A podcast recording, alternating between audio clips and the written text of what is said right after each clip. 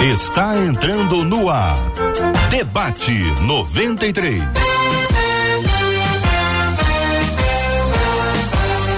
Realização 93 FM. Um oferecimento Pleno News. Notícias de verdade.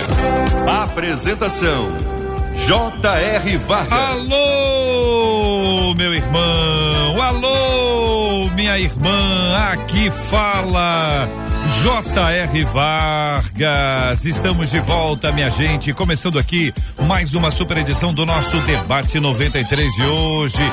Que a bênção do Senhor repouse sobre a sua vida, a sua casa, a sua família, sobre todos os seus, em nome de Jesus. Bom dia para os queridos debatedores, pastor Giancarlo conosco no debate 93. Bom dia, pastor. Bom dia, JR. Que alegria estar aqui com você, Marcela, todo o time e participar do debate nessa manhã. Que seja uma bênção e inspiração para todos. Que assim seja. Jennifer Costa está com a gente no programa de hoje. Bom dia, Jennifer. Bom dia. Que alegria e que honra poder estar aqui nessa mesa e eu tenho certeza que vai ser muito especial esse debate hoje. Benção puríssima. Alô, pastor Sérgio Elias. Como é que tá o senhor, pastor? Bom dia. Bom dia, meu querido amigo JR, bom dia aos debatedores, Marcelo e a todos os ouvintes da 93 FM. O pastor Bruno Fernandes também está conosco no debate 93 de hoje. Bom dia, pastor Bruno. Bom dia, JR, bom dia a todos aí que estão que vão ouvir esse debate. Para mim é uma alegria, minha primeira vez aqui. Seja bem-vindo, querido. É uma grande alegria poder participar. Muito bem, minha gente. Este programa de rádio está sendo transmitido pelo rádio em 93,3, também no aplicativo o app da 93 FM, também no site rádio93.com.br. Este programa de rádio está sendo transmitido no Facebook Rádio 93.3 FM Rádio 93.3 FM. Estamos também transmitindo agora no YouTube 93 FM Gospel, 93 FM Gospel. E o programa de hoje, já já, logo mais, vai se transformar num podcast também disponível no, no Deezer e no Spotify, por exemplo, só para que você possa ter uma ideia da dimensão do programa de rádio hoje, aqui na 93, de forma especial, Debate 93, no rádio, no aplicativo no site, no YouTube, no Facebook, no Spotify e no Deezer. Tudo isso pra gente estar tá ainda mais pertinho, conversando com você. Bom dia, Marcela Bastos. Bom dia, J.R. Vargas, com a voz já retornando aos pouquinhos. Bom dia aos nossos queridos debatedores. É bom demais ver vocês aqui com a gente, assim como a alegria dos nossos ouvintes em nos acompanhar. A Salete Cunha no Facebook diz: Eu estou é, esperando porque eu tenho certeza que esse debate vai ser abençoador. Já lá no nosso canal no YouTube, a Patrícia, uma das primeiras a chegar, disse assim: Eu estou guardando o debate, sabe por quê? Porque ele acrescenta muito na minha vida.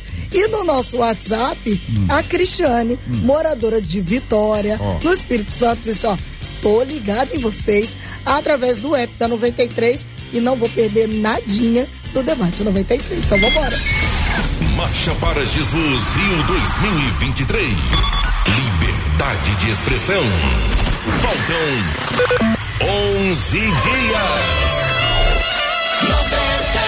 Então, minha gente, a Marcha para Jesus está com a 93, a 93 está com a Marcha para Jesus. Hoje tem camisa da Marcha para Jesus. Tá aqui, ó, na internet para quem está acompanhando, uma linda camiseta da Marcha para Jesus 2023, liberdade de expressão e ainda tem uma caneca da 93 para você tomar aquele café com crente abençoado, aquele chazinho, aquele aquele, pode ser da água, suco, enfim, fica à vontade essa caneca da 93 e ainda temos aqui essa camiseta da Marcha para Jesus 2023, liberdade de expressão. Estamos juntos, todo mundo ligado na 93. 93! 93! Então, gente, uma de nossas queridas ouvintes diz assim: olha, minha mãe ela é convertida, mas isso não a impediu de em um período em que eu estava desviada, ah, durante uma discussão, ela dissesse: olha, você nunca será feliz. Vai estudar e jamais sairá do mesmo lugar. No dia seguinte, ela se arrependeu e me pediu perdão. Só que os anos passaram e foi exatamente isso que aconteceu. Apesar de ter voltado para Jesus, eu não me casei. Terminei minha faculdade, mas eu continuo no mesmo lugar. Praga de mãe pega. Minha vida está parada por culpa minha ou por causa do que minha mãe disse? Porque os pais, no momento de raiva, falam coisas ruins sobre os filhos. Como mudar a história da minha vida? São algumas das perguntas compartilhadas pela nossa ouvinte.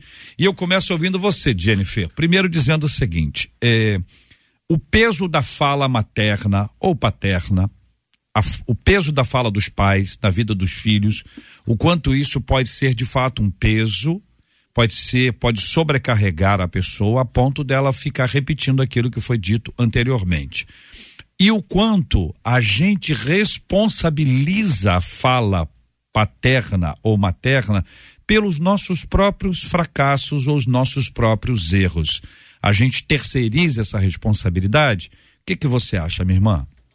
Sim, eu acredito que sim, porque nós temos a palavra de Deus que está acima de toda palavra.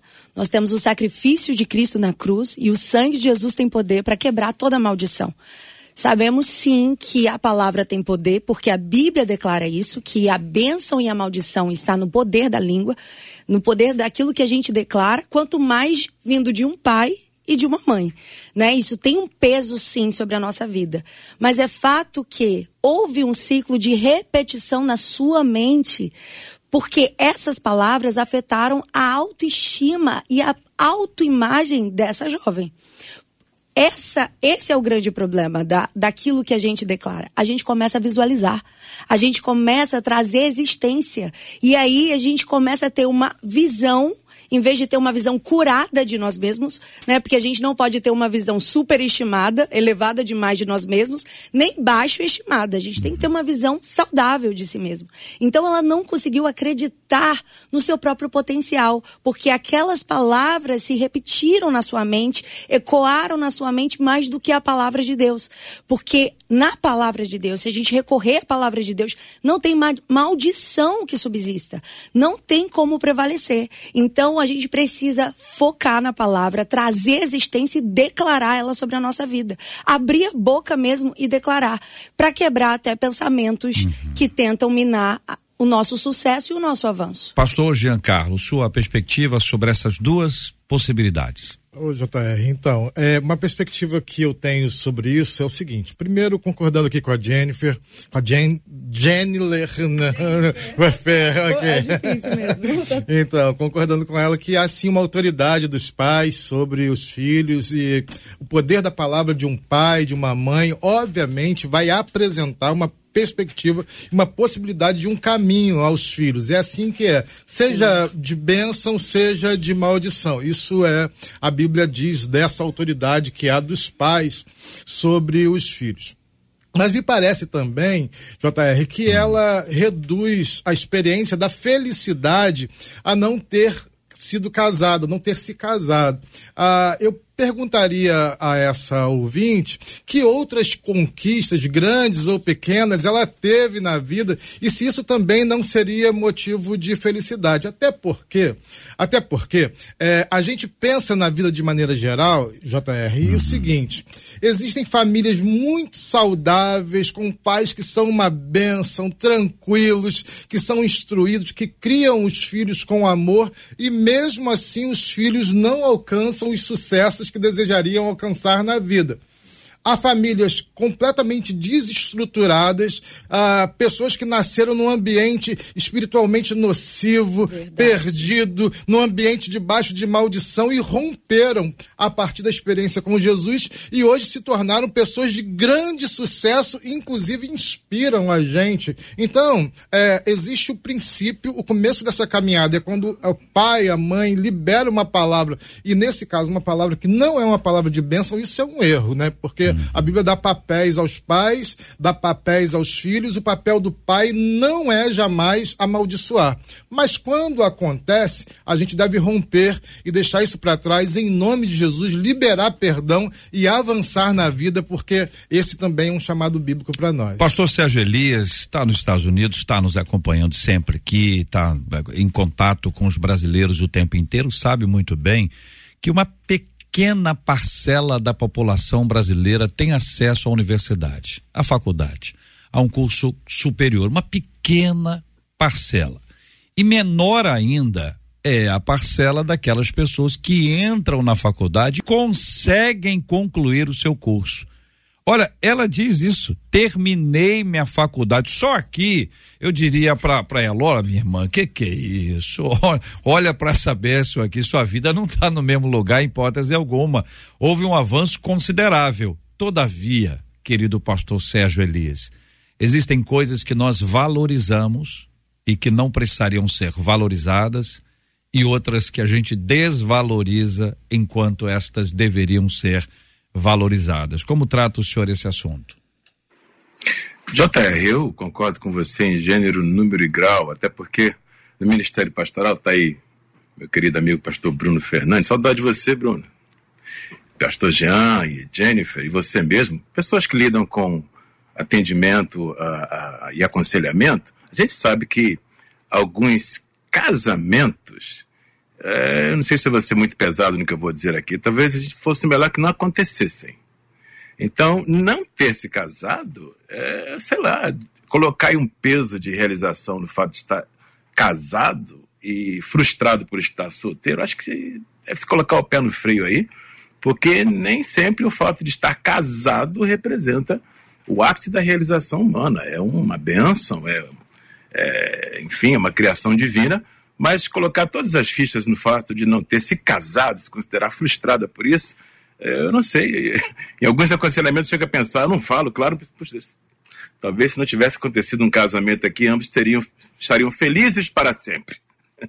Porque o casamento é marcado por tantos fatos desastrosos. Então, por todas as fichas e deixar de considerar a bênção de concluir um curso superior, a bênção de servir a Deus, a bênção de pertencer provavelmente a uma comunidade de fé, porque ela é uma cristã.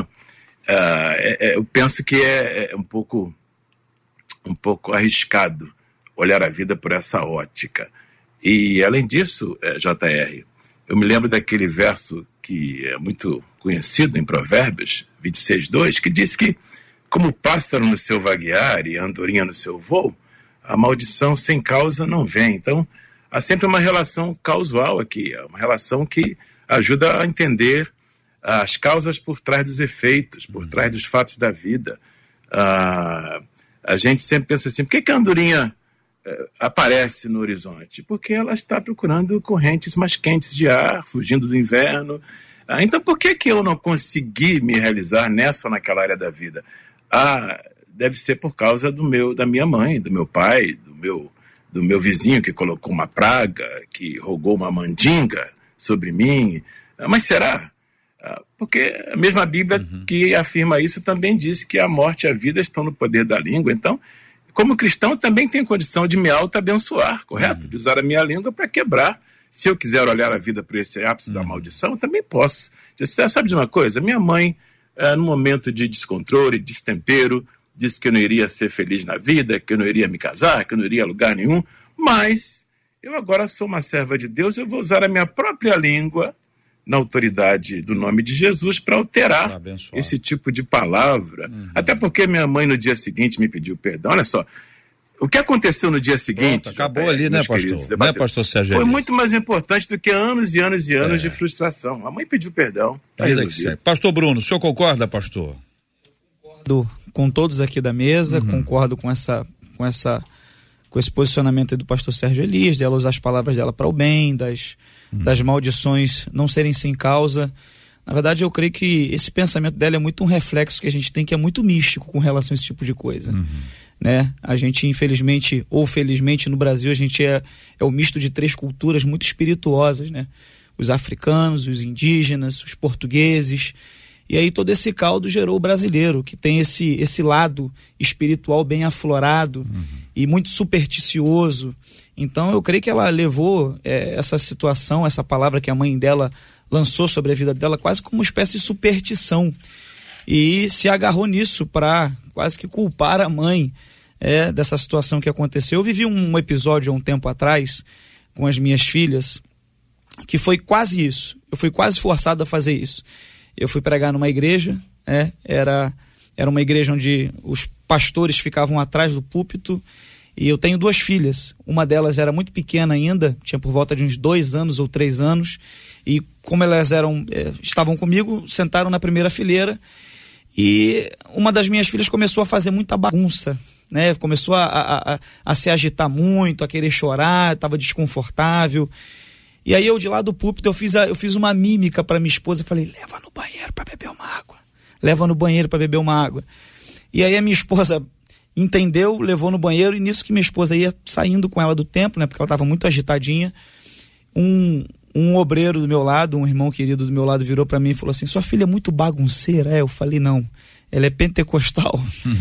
então, nem brincando, eu vou lançar uma palavra negativa sobre as minhas filhas. Então, no caso é, dessa família, no caso, que tem que ser avaliado a filha, a mãe. A mãe, porque lançou uma palavra extremamente pesada sobre a filha né? A filha porque liberou, mas parece que não liberou o perdão, porque perdoar é, é não ter mais aquele ferimento e, e, hoje ela culpando a mãe aí por um problema que parece-me concordando aí com o pastor Sérgio Elias e contigo inexiste, porque só o fato de concluir uhum. um curso superior, isso já é uma benção no nosso benção. contexto brasileiro. Benção. Então, eu penso que ela precisa reavaliar né, essa posição dela, precisa reavaliar isso ela mesmo lançar palavras de bênção sobre a vida dela e, parar com esse negócio de achar que a culpa é da mãe porque disse algo há tantos anos atrás. Muito bem, eu quero ouvir os nossos maravilhosos ouvintes, estão nos acompanhando aqui agora, e quero aproveitar para per perguntar para os ouvintes também se praga de mãe pega. Eu vou perguntar isso aqui numa boa, porque é o seguinte, às vezes você tem umas, algumas histórias, não sei se vocês aqui já viveram uma história assim, a mãe diz assim, ó, vai chover, aí você diz, não vai não, e chove. Hum. Aí alguém disse, praga de mãe pega. Por exemplo, você tem um brinquedinho, a mãe diz, não leva que você vai perder. E não é que perde mesmo. Aí a pessoa não sabe se perdeu porque perdeu porque não cuidou ou perdeu porque a mãe disse que ia perder e perdeu. Daí a expressão praga de mãe pega. Quando a mãe diz alguma coisa e essa coisa vai acontecer. Olha que eu estou dissociando do assunto inicial colocando num pedacinho de papel, assim, uma caixinha isso aqui, para que haja uma abordagem por parte dos nossos debatedores, tendo ouvido a fala dos nossos ouvintes daqui a pouquinho. Já aconteceu com você? Sim ou não? Já teve uma experiência assim? Que que aconteceu? Sua mãe disse que ia acontecer e aconteceu? era uma chuva, perdeu alguma coisa, era melhor você não ir numa festa, que você não tivesse entrado naquele ônibus. Como é que você lida com essa experiência? Conta pra gente aqui no Debate 93, tanto no chat aqui do Facebook, quanto no chat do YouTube, onde estamos transmitindo o debate agora, e também no nosso WhatsApp, que é o 2196 803 8319 2196 803 8319 Marcela. Vou trazer aqui o relato de uma ouvinte e dois outros ouvintes pelo WhatsApp que estão nos acompanhando agora, pedindo ajuda específica e no caso de cada um deles aqui. A Magnólia disse assim: a minha mãe usava as palavras como uma espada. Por exemplo, ela dizia que eu iria me casar com um homem que bebesse muito e que iria me maltratar. Isso. Mas graças a Deus isso não aconteceu e a Magnólia encerra dizendo: Deus é maior do que qualquer outro tipo de palavra de maldição. Amém. Agora, hum. um ouvinte pelo WhatsApp, e aí a gente começa. Ele diz assim: Eu tenho traumas, algumas síndromes, inclusive a de perseguição. Hum. Porque no ventre eu já tinha sido rejeitado pelos meus pais e não sei como me livrar disso e ele pede socorro. Uhum. Essa rejeição no ventre, gente, é uma coisa bem complexa, né? Existem médicos que dizem, por exemplo, que a criança não sente nada. Já outros dizem não, sente sim. Ah, pode não haver uma memória para dizer o seguinte: olha, não, eu me lembro, estava lá, eu tinha três meses de gestação e eu me lembro, minha mãe disse isso. Eu nunca ouvi uma história assim. Mas o que que acontece, hein, gente? A pessoa sente, não sente, percebe, não percebe? O que que vocês têm a dizer? JR, hum. é, eu começo dizendo que é, o nosso povo é realmente muito supersticioso, né? É, há uma cultura de superstição no Brasil. Até hoje, é, as pessoas. Eu nasci num lar cristão, de quarta geração de cristãos, e na minha casa ainda não se tinha o hábito de deixar o chinelo virado. Faz hum. ideia disso? É. Virou o chinelo, alguém dizia, desvira o chinelo. Hum. É, eu conheço servos de Deus que amam a Jesus e que amam a palavra e que ainda botam um papelzinho na testa da criança quando ela está com soluço, para poder parar. Ajuda? De soluçar. Dizem que sim, né? ah, então, existe essa cultura de superstição no, no, no Brasil ah, que deve ser superada é, rapidamente em nome de Jesus. Eu penso que quando a gente olha para o texto bíblico, para uma experiência de vida cristã, é, a gente vai responder essa pergunta que você faz dizendo o seguinte: aquele que está em Cristo é nova criatura. Eis que tudo se fez novo, as coisas velhas já passaram. Então, não existe perspectiva, JR, de hum. que na vida a gente traga maldições, seja ah, hereditárias, seja ah, existenciais, seja paternas. Não tem um amor assim, pastor e queridos debatedores. A pessoa assim, nasceu tão amado, tão esperado, uma criança querida, todo mundo fala da criança, aí vem todo mundo. Não, não tem um impacto emocional na criança quando ela nasce já debaixo de tanto amor. E aí o, o oposto, né? O não amor, o desamor, a rejeição, a raiva, porque veio fora do tempo, veio com a pessoa que a pessoa não queria. Enfim, tem uma série de, de fatores aí que podem gerar isso. A pergunta que o ouvinte faz é: gera esse impacto eu ou não? Chegar, eu ia chegar nesse ah. lugar aqui é, é, e chego agora rapidamente para que os colegas possam também expor. É, Sim, JR, eu acredito que há uma construção afetiva que vai sempre. Nós somos seres sociais. Uhum. Então, toda a rejeição, todo o afeto, todo o sentimento, seja bom, positivo ou não, ele vai tocar em nós, vai tocar no outro. E nós somos tocados também, os olhares nos tocam. A gente se olha e a gente já ah, gera um impacto na vida do outro. Então, tem sim. Ah, espiritualmente, eu também acredito que uhum. espiritualmente a gente dá legalidade para que espíritos malignos atuem na vida daquela pessoa. O que eu estou estou dizendo é que isso pode acontecer, mas tudo isso está debaixo da autoridade do nome de Jesus. Quando o nome de Jesus é impetrado, declarado, proferido, tudo isso acaba em nome de Jesus. Jennifer. Bem, eu também concordo com o pastor Jean e acredito que nós, como seres humanos, a gente valoriza muito o negativo e desvaloriza muito o positivo. Uhum. Porque Pode ter acontecido num primeiro momento de uma mãe ter rejeitado pela surpresa, não esperava, ou pelo momento financeiro. Mas depois ela aceitou, recebeu esse filho, criou, cuidou. E a gente supervaloriza o fato de ter tido uma rejeição. E, na verdade, eu, eu, que eu vejo isso como uma ferramenta de terceirização de culpa. Então, a minha vida não deu certo, para mim é muito mais fácil e alivia o meu coração eu computar, colocar toda essa culpa na minha mãe e no meu pai, porque me rejeitou lá atrás. E tudo de bom. Eles te alimentaram, eles te deram roupa, uhum. eles cuidaram de você no Natal. E, e fato é, todos nós iremos falhar. Eu não sou mãe ainda, mas eu tenho certeza que eu, eu vou me esforçar para ser a melhor mãe. Mas eu vou falhar, porque como seres humanos nós não conseguimos dar todo o afeto necessário muitas vezes que o ser humano precisa. Mas o que eu vou fazer com esses gatilhos? O que eu vou fazer com essas rejeições? é a minha decisão que uhum. vai determinar o meu futuro. A gente está fazendo é, do nosso passado um lugar de morada a gente tem que, de fato, sacudir a poeira e seguir a nossa jornada. Eu amo muito quando Jesus, no capítulo 10 de Mateus, ele envia os discípulos. Ele prepara os discípulos não só para o sucesso da trajetória da, do chamado, mas ele prepara os discípulos para a rejeição. Ele prepara os discípulos para aqueles que não vão receber ele, porque a gente vai ser rejeitado. Na vida, a gente vai ser rejeitado. Se Jesus, ele não foi unânime, ele não agradou a todos, conosco não vai ser diferente. Eu acredito que há muito mais impacto uma rejeição em vida, como uma ingratidão que você cuida da pessoa, você alimenta, você abençoa, e depois ela faz uma panelinha para falar que você não presta. É isso. É. Isso dói. É isso. isso dói muito mais. Sendo que a questão é que a gente precisa aprender a lidar com a rejeição. E aí, Jesus vai dizer: quando você entrar numa casa e você não for recebido, não se preocupa não, que a paz que você deu vai ser devolvida a você. Ou seja, a gente nunca perde tempo em fazer o bem. E outra coisa que Jesus diz, sacode a poeira. Sabe por quê? A poeira é a nossa humanidade, a poeira é a nossa fragilidade.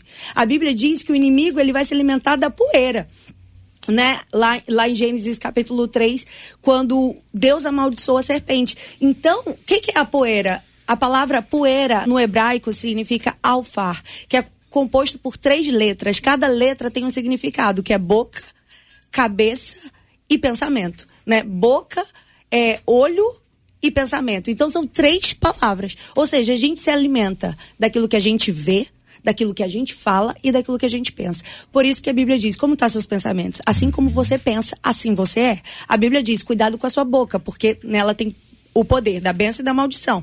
E a Bíblia também vai dizer: cuidado com aquilo que você vê, porque se os teus olhos forem bons, todo o teu corpo haverá luz. Se forem trevas, que terríveis trevas são. Então a gente precisa começar a partir de nós essa transformação, a renovação da mente. Pastor Bruno. É, com relação a essa questão, é, foi muito bem, bem tratado aqui pelo pastor Jean, pela querida Jennifer. A gente vive também numa cultura hoje muito do aquilo que chamam de mimimi, né?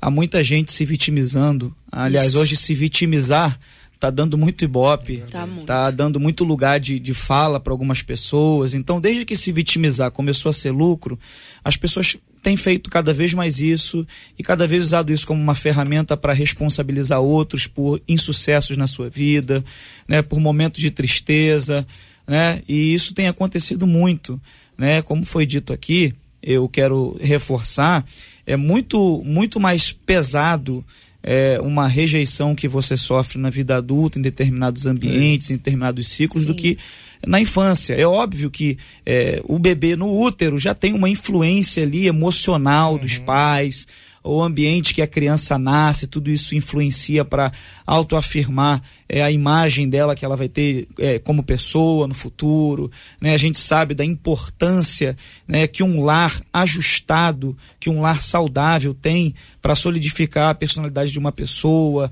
né?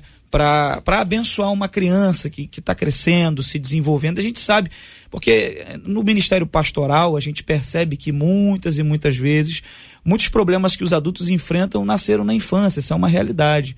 Mas a gente precisa entender que a gente crê no evangelho, crê na cruz. Exato. E a partir da cruz, maldições são quebradas, a partir da cruz é nos dado uma opção de recomeço, a partir da graça a gente pode se levantar, reerguer a nossa vida. Só que infelizmente tem pessoas que pre- preferem se apegar àquilo que as adoece, preferem se apegar àquilo que as atrapalha do que se abrir para o novo, se abrir para a graça, levantar a cabeça.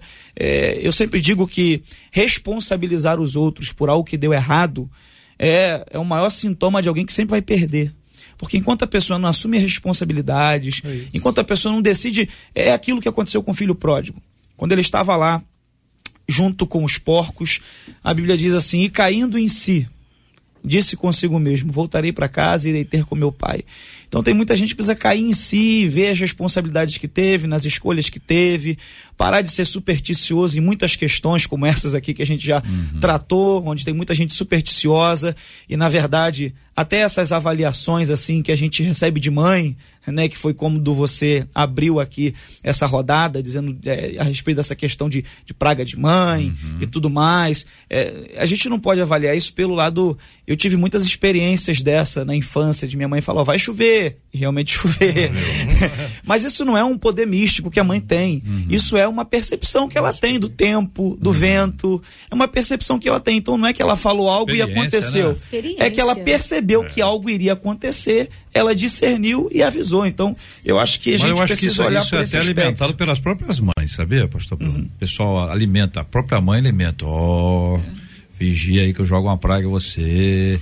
Marcela, e aí o povo? É, E o outro pedido de ajuda é exatamente de uma mãe que pede ajuda, mas também pede oração pela filha. Ela diz: Eu tenho uma filha especial, eu sou mãe solo e muitas vezes eu perco a paciência.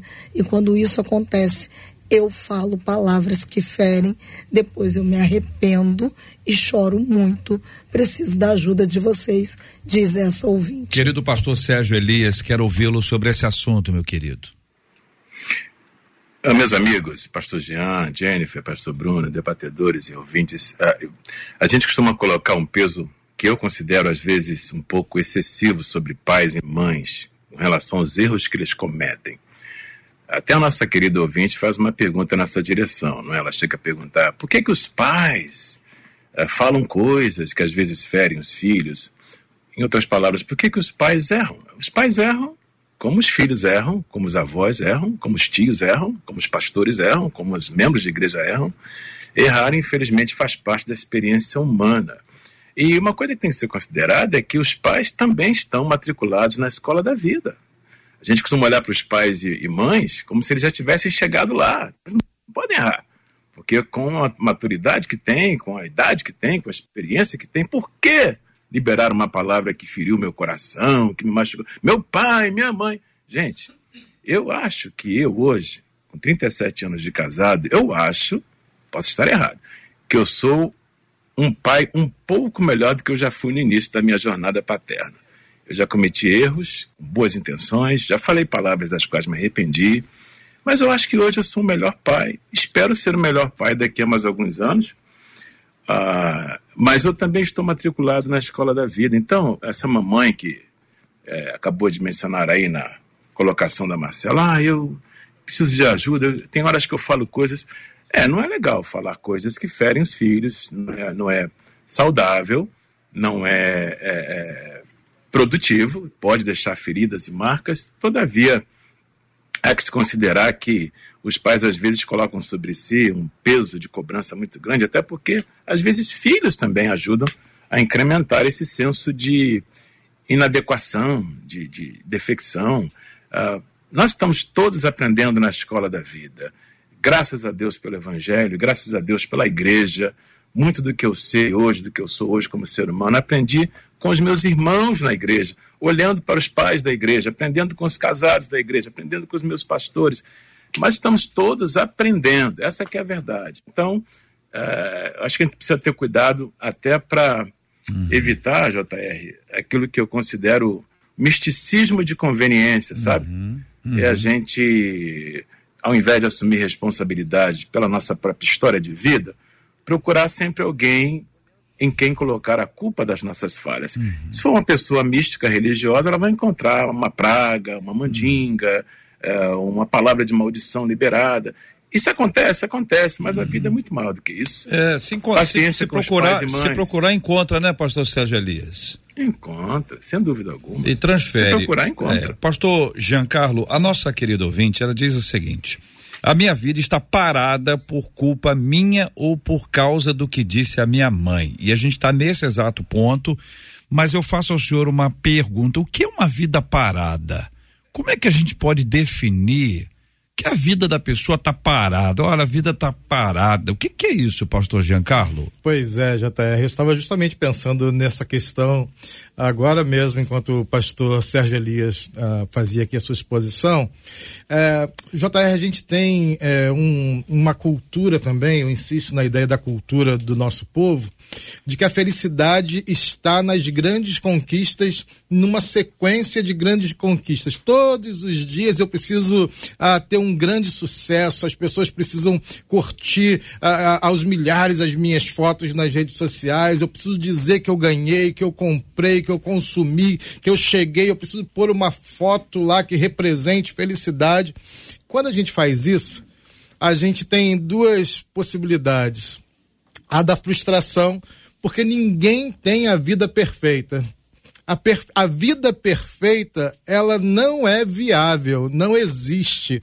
Isso é conto de fada. Então eu fico em busca da vida perfeita e me esqueço de celebrar os pequenos começos, as pequenas conquistas, e aí vou a público dizer: ah, puxa vida, olha a vida do outro. Se eu comparar a minha vida com qualquer um de vocês, eu vou me frustrar. E se vocês fizerem a mesma coisa, também vão se frustrar, porque cada um tem a sua vida. Não é possível que alguém que chegue, ah, eu imagino aqui, ah, pela descrição, uma pessoa de 25, 27 anos, já concluiu faculdade, a essa altura da vida não existe vida parada.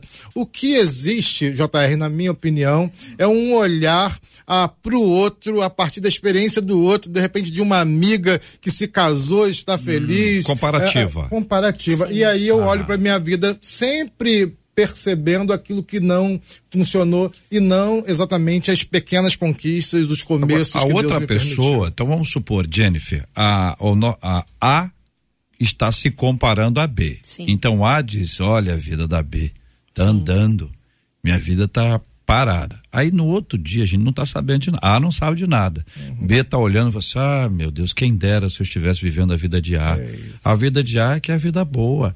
Essa análise comparativa no que se refere à vida parada ou andando, que é a segunda hipótese, Sim. como é que você lida com isso, Jennifer? Bem, eu acredito que esse é um fator muito importante nos tempos de hoje, devido às redes sociais. As redes sociais, ela aumentou a comparação. Eu tô lá vivendo a minha vida, acordo, tomo meu café da manhã, minha vida tá numa rotina normal. E aí eu vejo o Instagram da outra pessoa em Paris, é viajando. Meu Deus. É, Mas logo é, Paris em Santorini, também. eu fui exagerada, né? Santorini, meu Jesus amado. Amém, vamos sonhar grande. Olha aí, mas o cara pensando, o cara tá, não vou nem falar os lugares que eu pensei. É, vamos lá. Ah. Mas é a realidade hoje. E aí você viajando de normal, o outro viajando de executiva. Então você se compara. Aí você fala: Meu Deus, eu nunca viajei de executiva. Hum. Não, mas eu. E aí você olha para sua vida.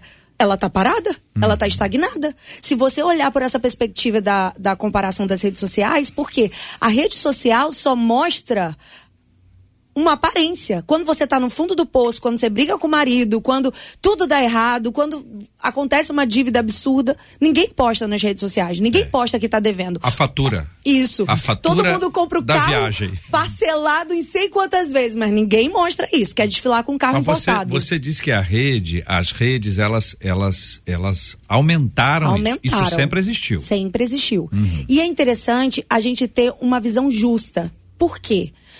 A gente se compara de uma forma equivocada, porque cada um tem um ponto de partida. Vamos supor que um está saindo de São Paulo para chegar no Rio de Janeiro, o outro está saindo da Bahia. Outro teve uma outra realidade de vida, outra estrutura familiar. Outro não teve nem uma escola particular, foi estudou a vida toda em escola pública. Então, um ponto de partida dessa pessoa, que talvez nunca teve uma família cristã para lhe dar bases sólidas, mas o outro não, já teve uma, ba uma, uma, base melhor, um ponto de partida melhor. E você está sendo injusto ao se comparar com aquele que saiu do Rio de Janeiro para chegar em São Paulo, ou de São Paulo para chegar no Rio de Janeiro, com aquele que saiu da Bahia. Então, a gente não tem como avaliar de maneira justa, porque a gente não sabe o ponto de partida de cada um. Cada um tem uma história, cada é, um tem uma estrutura. Eu, eu, entendo plenamente, pastor Bruno, e aí eu, eu, eu peço ao senhor que nos ajude aqui, porque eu acho que um, um qual é o remédio para isso? Porque uma coisa é você saber assim, ó, cada um tem uma história, o ponto de partida e tudo mais, e você tem ponto a, de Jennifer, vista diferente. A Jennifer falou ah. que o pessoal posta foto em Paris, eu nunca vi ninguém postar foto de boleto. eu nunca vi, eles sempre estão aí. Não dando ideia não.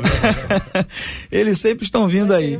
E sempre vencem, né, como dizem. Então, é, eu acredito que a comparação, ela é a morte da autenticidade. Uhum. E acontece muito uma comparação falsa no nosso tempo por causa dessa questão das redes sociais. A pessoa compara a vida real dela com a vida virtual de alguém. Isso. E não levando em consideração alguns fatores, como é, os filtros que a pessoa usa, uhum. né, ela só posta o que quer, tem muita, tem muita é, foto errada, né? Há um tempo atrás circulou uma imagem de uma menina que com os dedos ela fazia como se fossem as pernas uhum. e colocava um fundo na foto e parecia que ela estava numa praia e na verdade não estava. Uhum. Então há muito engano na rede social, as pessoas uhum. É porque hoje também é a era do marketing pessoal, né? As pessoas querem se mostrar o tempo todo. Se vender. Então, se vender, é. exatamente. Vira então, um objeto, né? Vira, Sim. É, vira um objeto. Sim. E aí acaba que a, a pessoa que não tem esse tato, esse tino e essa percepção, né?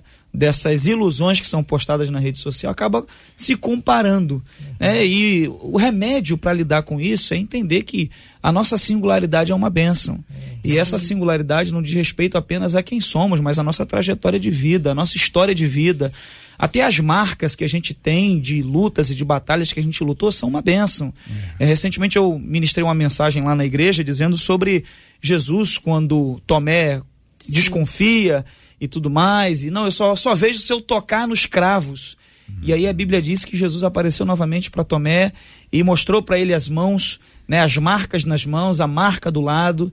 Então é interessante a gente perceber isso, que Jesus ali tinha ressuscitado, mas se mantiveram no corpo dele algumas marcas, uhum. porque marcas são uma bênção. Então, até aquilo que nos marca, de lutas que nós enfrentamos, são uma bênção. Então, a pessoa acaba comparando a vida virtual de alguém com a vida real dela e gerando nisso uma frustração. Para ela curar isso, ela tem que entender que a singularidade dela é uma bênção. Ela tem que, que, entender que esse cenário é um cenário de muitas ilusões, é. de muita gente se vendendo. E eu tenho orientado lá no gabinete algumas pessoas a ficarem menos tempo na rede social. Uhum. Porque, JR, eu tenho percebido uma coisa. agora pedi, pode, nesse pedi... nessa hora, agora pode. No, agora no, no pode. Instagram, no Facebook, é, no YouTube. É, isso aqui edifica. Da rádio. É, edifica. Ah. Eu, eu, eu, eu, peguei o celular de um, de um adolescente que estava hum. com alguns problemas assim, que eu identifiquei de autoestima tudo mais.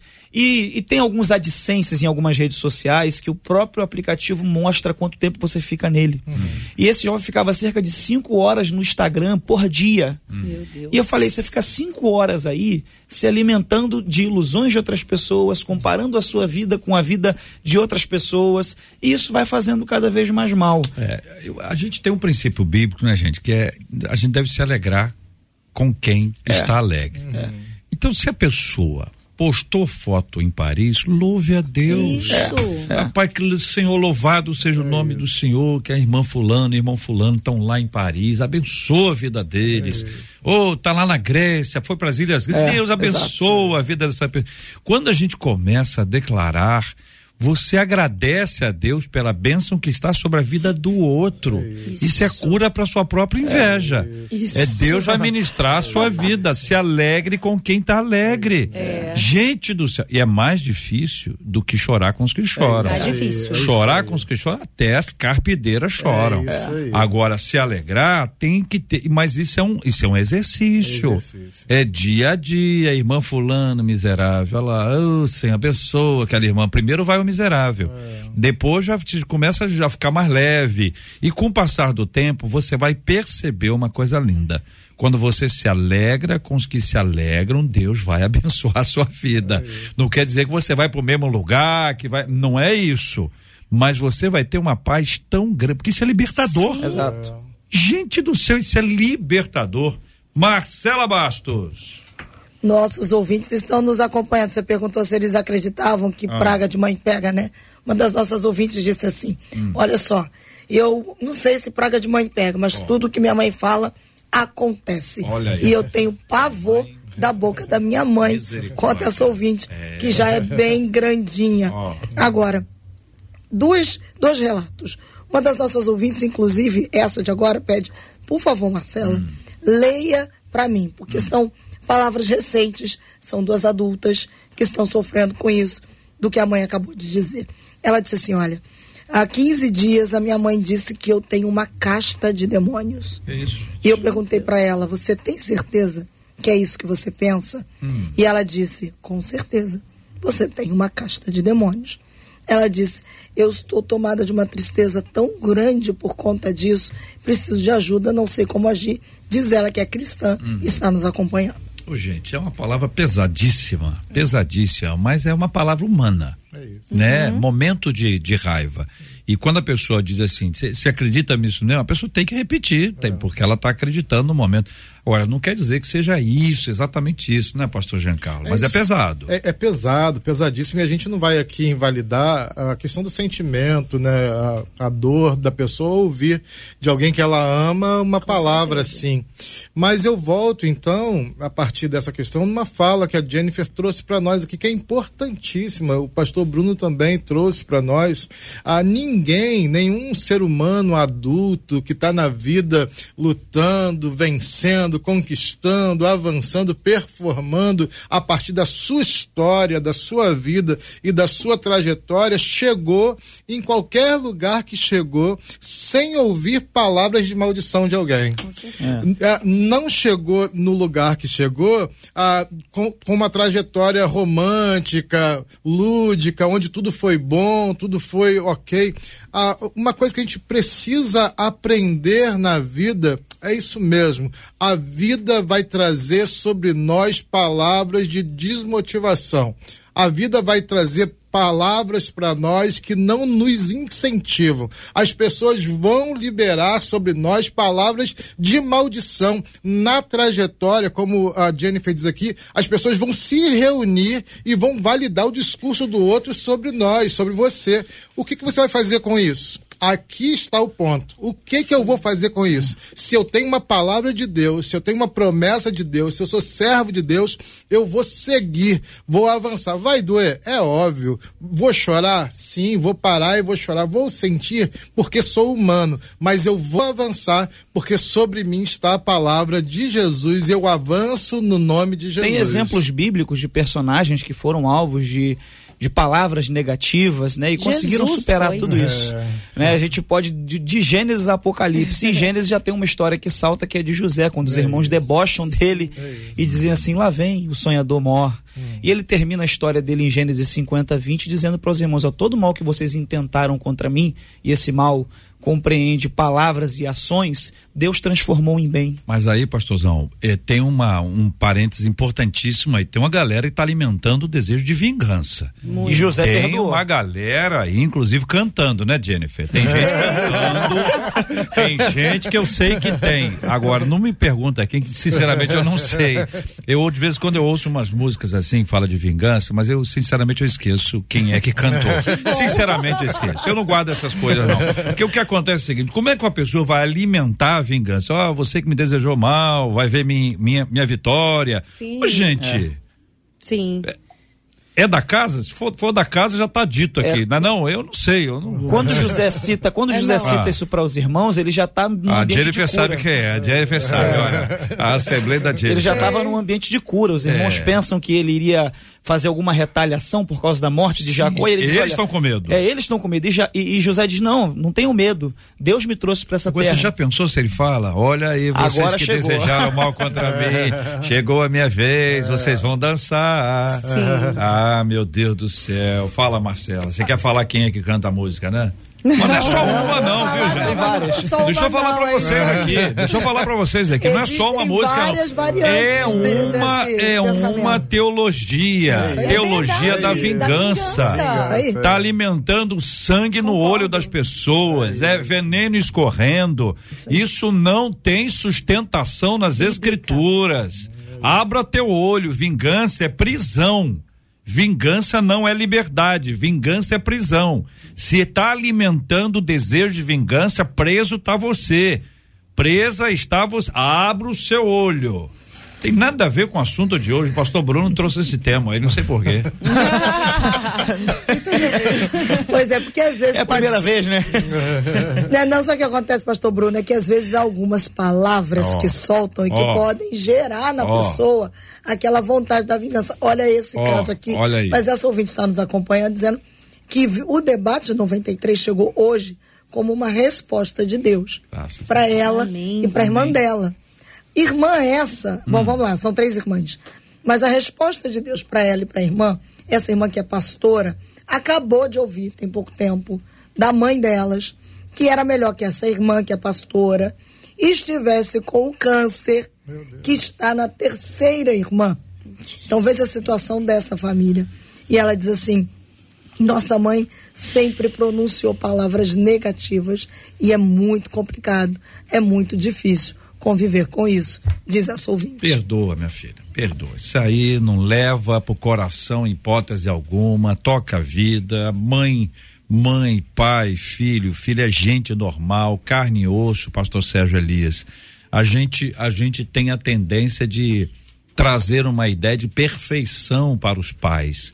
E os filhos cobram isso dos pais, se esquecendo o quanto eles erraram com seus pais. Então, se você é errado, se você é humano, se você é falho, não exija do outro a perfeição, né, pastor Sérgio Elias? Sim, filhos são pais e mães em potencial. Um dia eles vão contrair família, vão ter filhos também. Alguns erros que eu condenei no meu pai e na minha mãe, eu já me encontrei praticando e replicando e compreendendo melhor os meus pais e, as minhas, e a minha mãe, a meu pai e a minha mãe por causa disso. Estamos todos na escola da vida, né? Estamos todos aprendendo. É claro que depender de nós, puder ter um pouco mais de cuidado com a palavra que sai da nossa boca, especialmente quem se encontra em lugar de autoridade, pai, mãe, enfim, é, é, é apropriado. Mas, se houver erro, se houver pecado, que haja perdão. JR, eu me lembrei de uma história que eu vi algum tempo atrás, de dois irmãos que tinham um pai criminoso, quanto mais. O pai vivia preso e, por fim, acabou sendo condenado a uma pena mais extensa. E os dois filhos acabaram tendo que, enfim, crescer sem a presença do pai, porque o pai estava na penitenciária durante toda a infância, adolescência e juventude desses dois irmãos.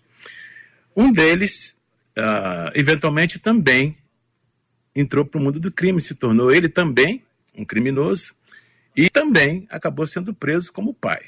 O outro irmão, por outro lado, resolveu estudar e acabou se graduando, se tornou um médico bem-sucedido. E um dia um repórter foi fazer uma reportagem sobre esses dois filhos e perguntou para aquele que estava na penitenciária: escuta, mas você você viu o que aconteceu com seu pai? Seu pai acabou, enfim, pagando preço por uma vida de crime, e você vendo o que aconteceu com seu pai, por que, que você seguiu no mesmo caminho dele?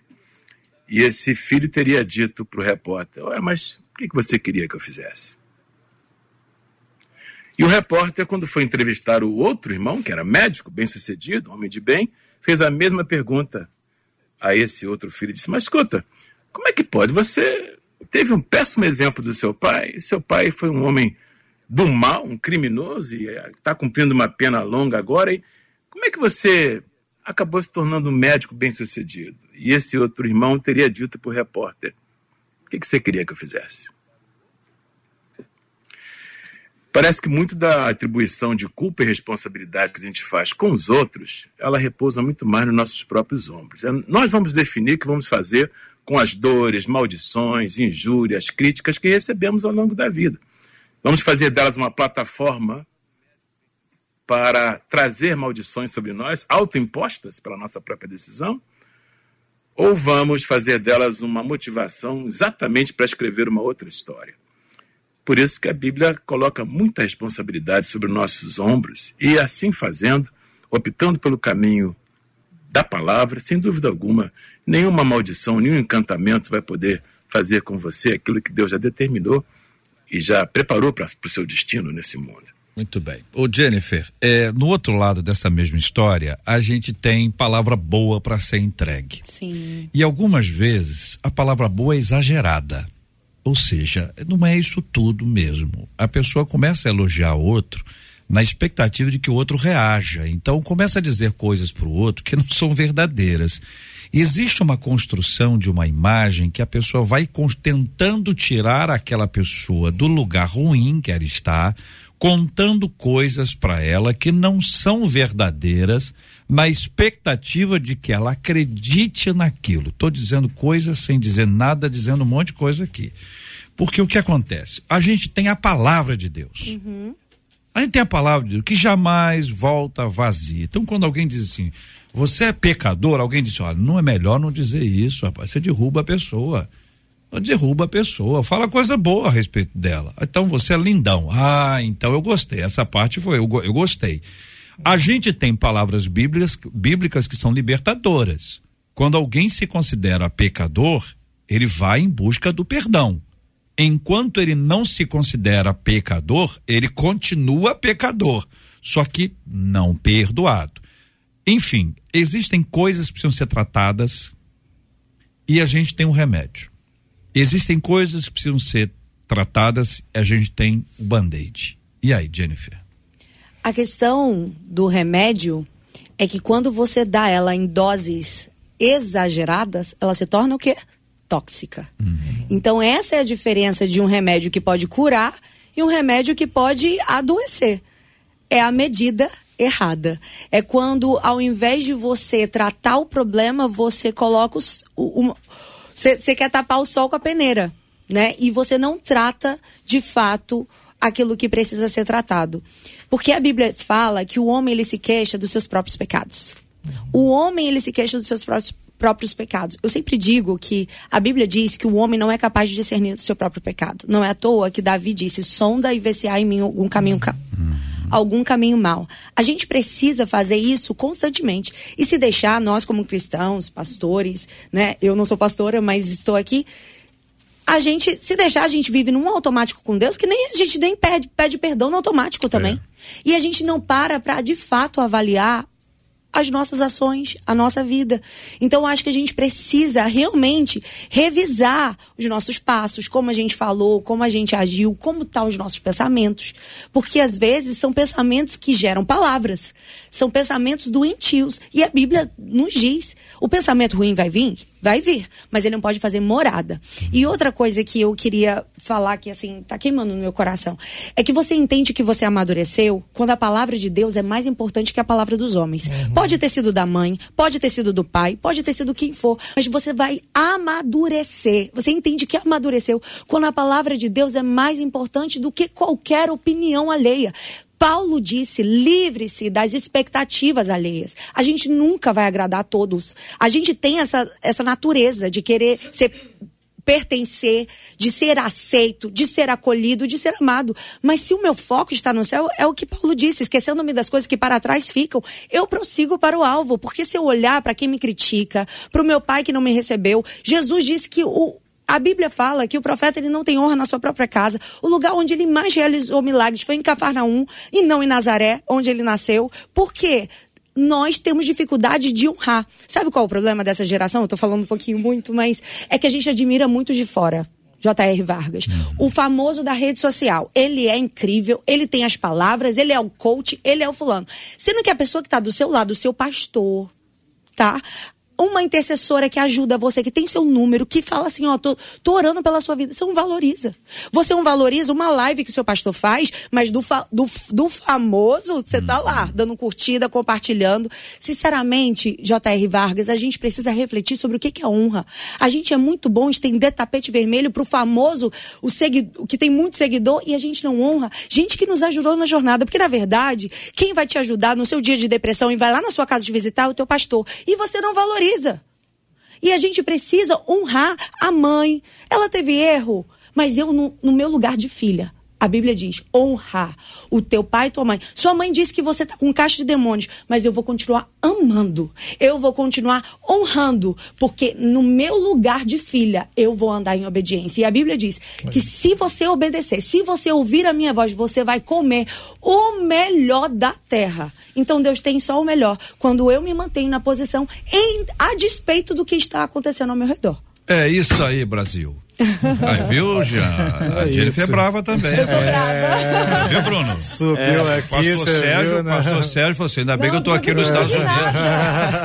ainda bem que eu tô aqui em Bridgeport. Aqui, é. Muito bem, estamos todos aqui conectados nesse assunto. Que Deus dê graça a cada um de nós sobre esse é. tema. E é inclusive uma de outra ouvinte dizendo, JR, eu tenho uma amiga que ela não consegue deixar de pecar, sabe? E ao mesmo tempo de ficar muito mal com o pecado ela fica tão transtornada que agora passou a se autoflagelar. Da última vez que ela ultrapassou os limites com o noivo, ela se beliscava e batia em si mesma. Apesar disso, nada muda. Como encarar a nossa fraqueza diante do pecado, hein? Qual a melhor estratégia para vencer os impulsos pecaminosos? Autoflagelação é uma solução? Já não é, né? Já vou responder essa aqui de vez. Já falou aqui, ou é um desequilíbrio emocional? Se beliscar não vai resolver não, né, o pastor Giancarlo? Vai não. Mas vai é não. amanhã esse assunto, tá, pastor? Só segura aí que esse tema é amanhã.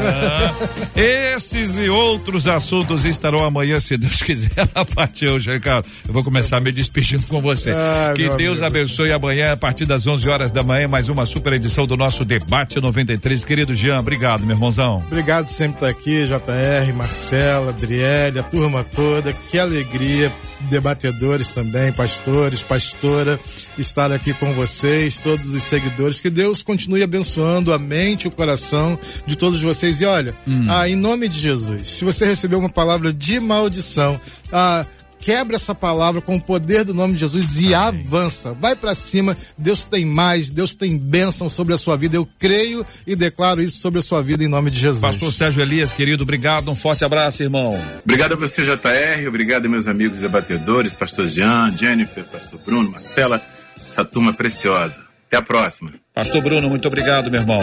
Obrigado a todos, obrigado JR, obrigado demais debatedores, meu amigo pastor Sérgio Elias, né? E você que ouviu alguma palavra, tenha a Bíblia como a sua bússola. Nenhuma palavra que alguém falou contra você é mais forte que a palavra de Deus na sua vida. Jennifer Costa, obrigado, Jennifer. É uma honra poder estar aqui. Eu quero agradecer ao JR Vargas, aos demais debatedores e a todos os ouvintes por estarem aqui acompanhando conosco e declarar sobre a sua vida que a palavra de Deus é mais poderosa do que qualquer outra palavra que tenha sido liberada sobre você. Foca, abre os ouvidos para o que o céu diz a teu respeito, que é isso que vale e isso que vai validar o destino e a promessa que Deus tem para você. Muito bem. Parabéns aqui à nossa querida ouvinte Mônica Júlia, arroba Mônica Júlia Duque, ganhou aqui o nosso prêmio no programa de hoje, a camisa da Marcha para Jesus e também a caneca da 93. Muito obrigado, Mônica. Parabéns, que Deus te abençoe mais e mais. Marcela. Vou encerrar com a fala de uma das nossas ouvintes no WhatsApp. Ela disse: Minha mãe falou muitas palavras que por um tempo eu acreditei no que ela disse. Uma hum. delas foi que eu seria infeliz no meu casamento. Algumas situações difíceis aconteceram e eu até cheguei a acreditar no que ela falou. Mas por meio da palavra de Deus, percebi que certas palavras só têm efeito se eu permitir. Assim como preciso aceitar aquilo que Deus diz ao meu respeito, está na minha escolha aceitar ou não o que dizem ao meu respeito. E eu, eu escolhi ficar com o que Deus diz ao meu respeito quanto essa ouvinte. Louvado seja o nome do nosso Deus e Pai. Marcha para Jesus Rio 2023. Liberdade de expressão. Faltam 11 dias. 11 dias, tão somente 11 dias nos separam da Marcha para Jesus 2023. Nós vamos orar juntos agora também pela marcha com o querido pastor Giancarlo, nós vamos orar pela cura dos enfermos, consolo aos corações enlutados. Vamos lembrar do tema de hoje, os nossos ouvintes que já ouviram tantas coisas estranhas, mas hoje, hoje ouviram da parte de Deus as palavras do Senhor, porque só Ele tem as palavras de vida eterna. Só Ele tem as palavras que transformam a nossa vida. Só Ele tem o um entendimento exato de quem nós somos. E é tão bom saber que, apesar de Deus saber quem nós somos, Ele nos ama. É um amor que nos constrange, porque é um amor que vai muito além da nossa capacidade de entendimento. É como se a gente olhasse para a gente mesmo e dissesse: Eu não mereço. A gente não merece mesmo, por isso é graça. A graça de Deus se manifesta no seu maravilhoso amor. Vamos orar juntos. Obrigado, Jesus. Deus bendito, Deus de amor, Deus de graça. Te louvamos por esse tempo aqui tão especial. Ó Deus, ouvimos palavras de bênção, de cura. Senhor, como fomos edificados nessa manhã. Obrigado, Senhor, por esse ministério, ó Deus, chamado Debate 93 FM. Continua, Deus, dando força, saúde, fortalece, ó Deus, o organismo, a voz do JR, da Marcela, criatividade para todo o time, Senhor. Ó Deus, tantas pessoas estão agora nos hospitais, nos leitos, ó Deus. Algumas outras estão, Senhor, chorando por, pela perda de seus entes queridos. O que pedimos no nome de Jesus é que teu Espírito as visite, Senhor, em nome de Jesus. Ó Deus, trazendo cura àqueles que estão enfermos e conforto, ó Deus, àqueles que estão chorando. Ó Pai, no nome de Jesus também liberamos nessa manhã, ó Deus, início de tarde, uma palavra de impulsionamento a todos os nossos irmãos. Todos aqueles que foram feridos por alguém, Ó Deus, que nesses dias tem chorado, Senhor, porque não sabem o que fazer, as emoções estão fragilizadas, a mente está confusa, a vida está sem direção devido palavras que ouviram, que receberam, estão neutralizados, ó Deus, por essas palavras. Nós, no nome de Jesus, como tua igreja, declaramos a vida sobre eles, ó Deus que eles sejam impulsionados pelo teu amor, pela tua graça, pela alegria do Senhor, que é a nossa força, e pela ação plena do Espírito Santo de Deus. É nossa oração, em nome de Jesus. Amém.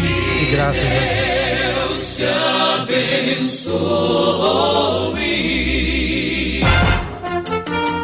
Você acabou de ouvir Debate 93.